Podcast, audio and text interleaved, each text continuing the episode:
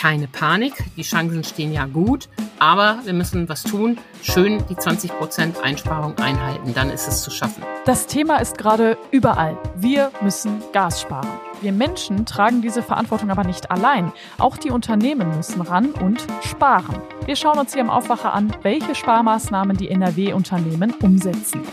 Bonn Aufwacher. News aus Bonn und der Region, NRW und dem Rest der Welt. Ich bin Laura Mertens. Hi, schön, dass ihr mit dabei seid. Wir sprechen außerdem darüber, wie ihr euer Auto fit für den Winter macht. Als erstes kommen hier die Meldungen aus Bonn für euch. Ende des Jahres schließt das Großaquarium Sea Life an der Rheinallee in Königswinter. Der Kaufvertrag für das Sea Life Center zwischen der Stadt und dem Unternehmen liegt bei einem Notariat in Hamburg. Wir hoffen, dass er in spätestens drei Wochen unterschriftsreif ist, sagte der Pressesprecher der Stadt, Florian Strieve, auf Nachfrage.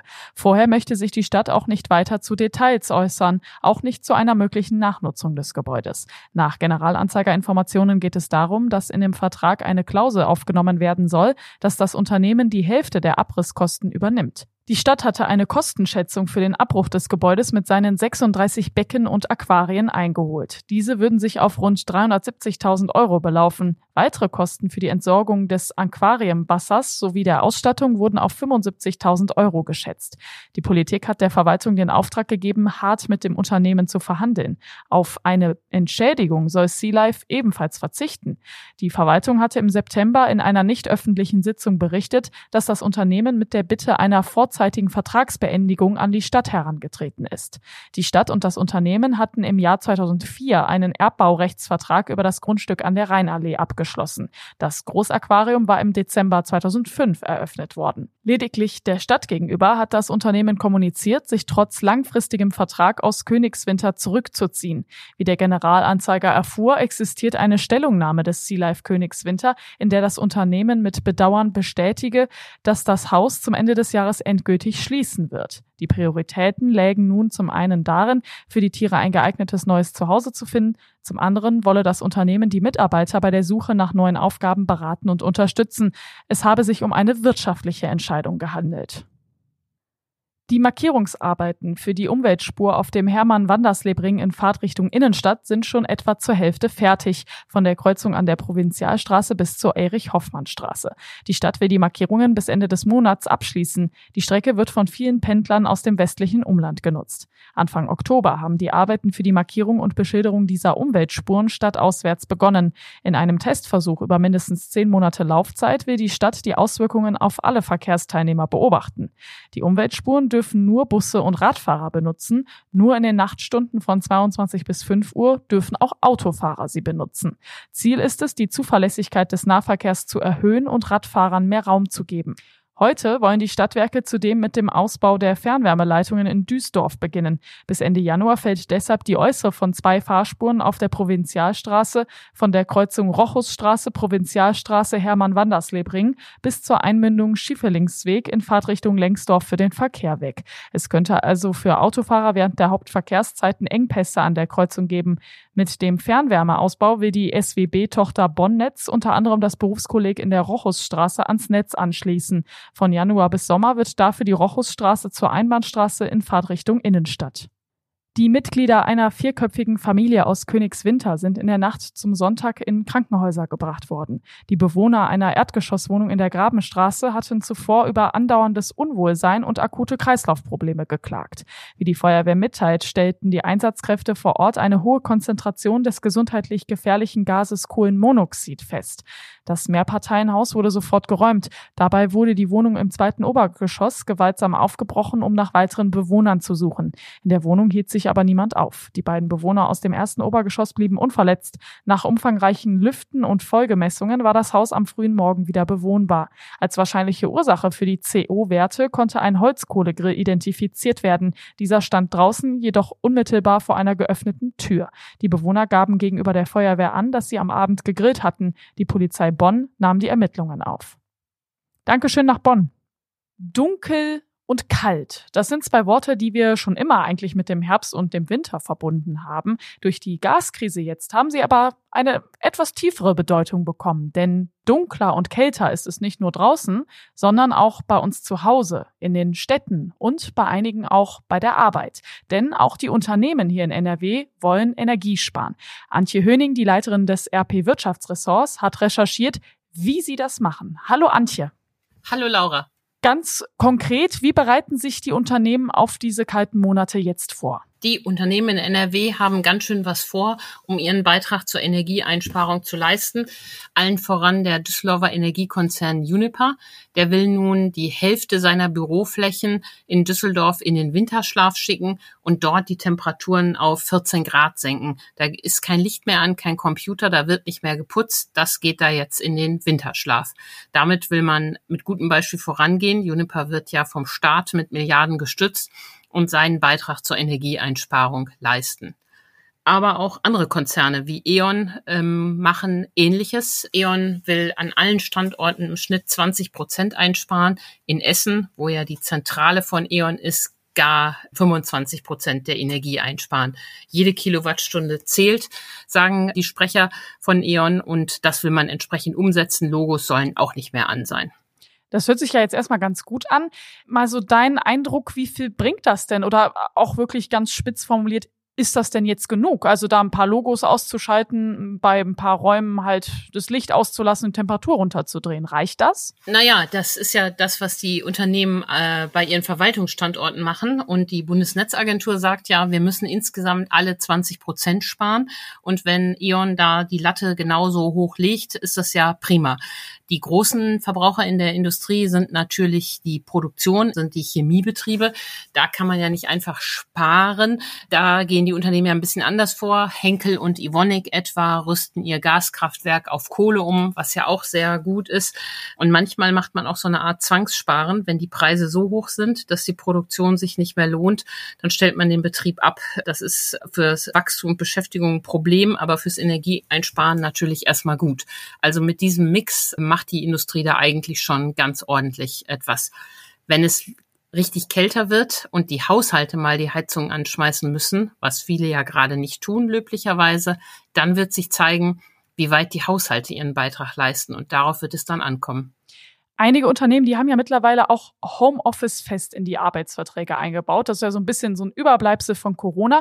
Jetzt könnte das aber auch zum Instrument fürs Energiesparen werden. Du hast ja gerade von so einem Mix gesprochen. Das könnte so ein Bestandteil sein. Der Bund hatte ja zuletzt die Idee, dass Wirtschaft und Verwaltung zwischen Weihnachten und Neujahr verpflichtend Homeoffice machen sollen. Was ist denn jetzt daraus geworden? Wird das so kommen? Eine gute Frage. Da scheint mir Wirtschaftsminister Habeck den Mund etwas vollgenommen zu haben. Er hatte im Juli ja angekündigt, dass zwischen Weihnachten und Neujahr Homeoffice in Verwaltung und Wirtschaft wo immer möglich gelten soll und dass es dazu Gespräche mit den Sozialpartnern geben soll. So richtig weiß man aber nicht, was bei diesen Gesprächen läuft. Keiner kann da recht was zu sagen.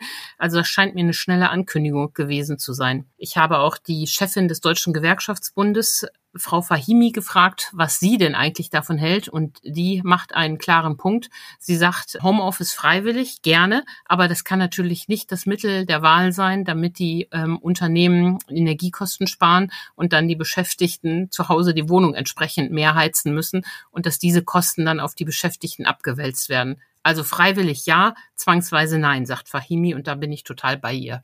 Ja, das ist eben die große Gefahr, ne? Genau das, was du sagst. Die äh, Unternehmen haben dann eine schöne Bilanz, keiner da, ne? Energie niedrig also eigentlich müsste ja im Rahmen dieser Ankündigung auch eine Regel drin sein, wer bezahlt mir das denn? Weil die Energiekosten steigen nun mal, wenn ich mehr Homeoffice mache. Das hat aber Herr Habeck noch nicht angekündigt, wie man das regeln würde. Nein, genau. Und da wird es keine Regel zu geben. Wer soll das da so äh, spitz abrechnen? Man, der, es gibt ja auch Haushalte, da ist dann sowieso vielleicht einer zu Hause ähm, und es wird sowieso geheizt. Also da wird es gar nicht zu geben. Die sind ja schon mit der Gasbremse vollkommen überfordert.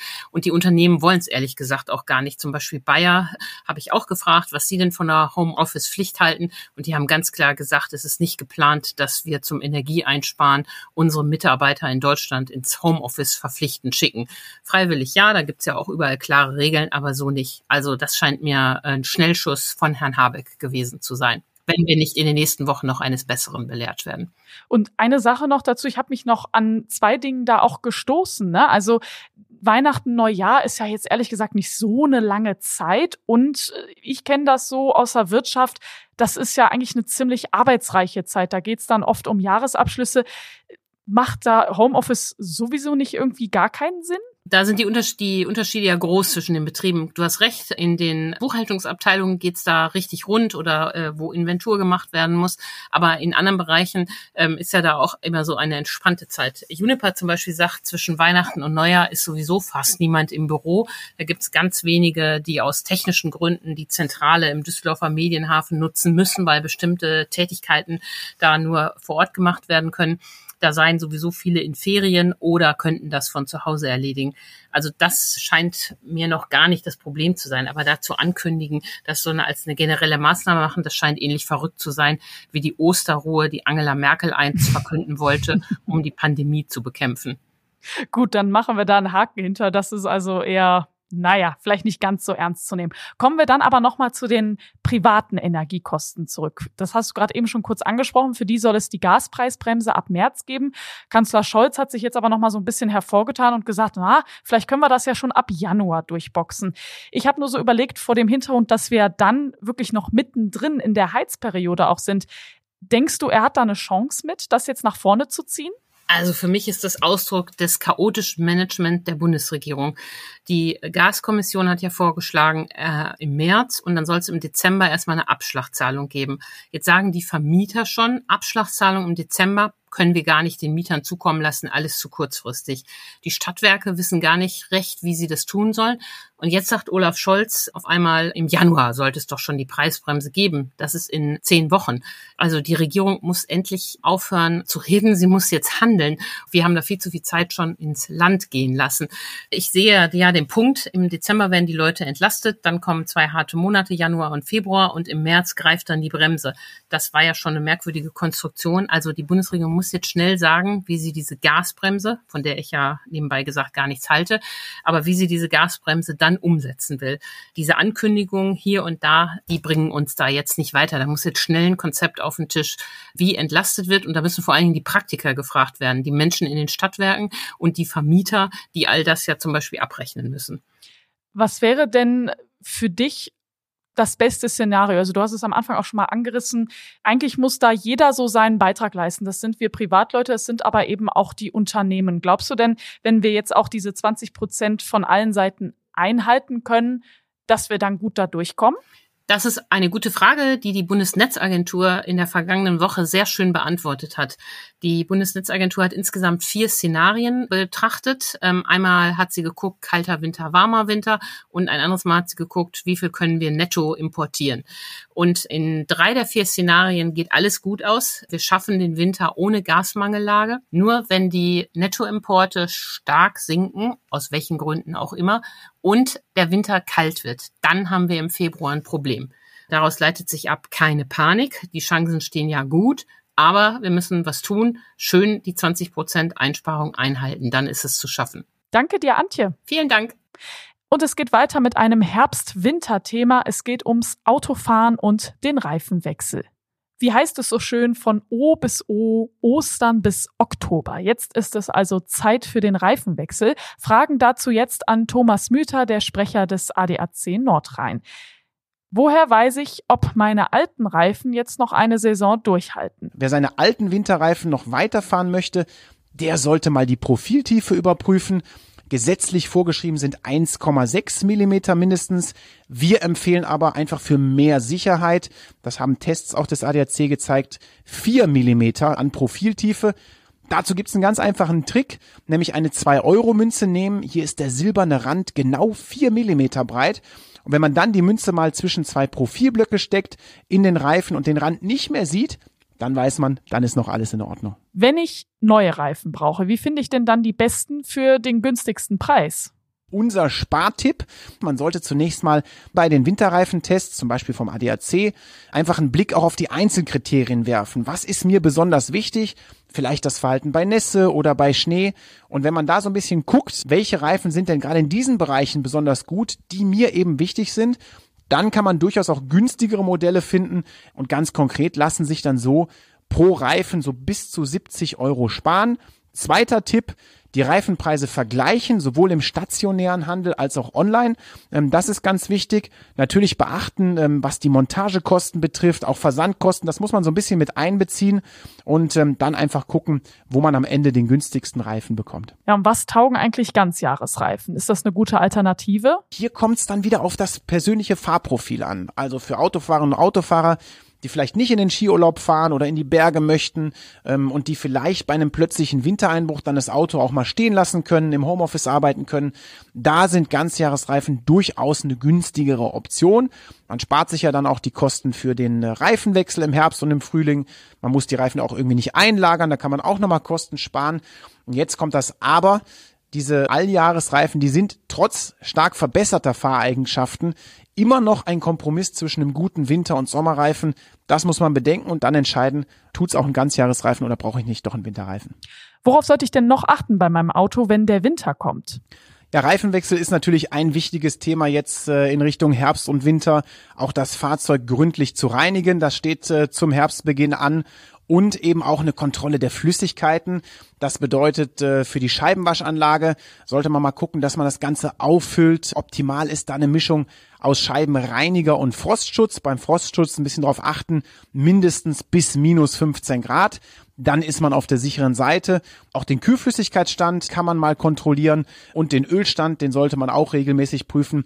Ja, wenn man jetzt sagt, Mensch, das ist mir alles irgendwie zu viel, ähm, ich weiß auch nicht so richtig, dann hat man immer noch die Möglichkeit, zum Beispiel beim ADAC oder auch bei einer Werkstatt so einen Herbst- oder Wintercheck zu machen. Das ist gar nicht so teuer und dann machen das die Technikexperten für einen.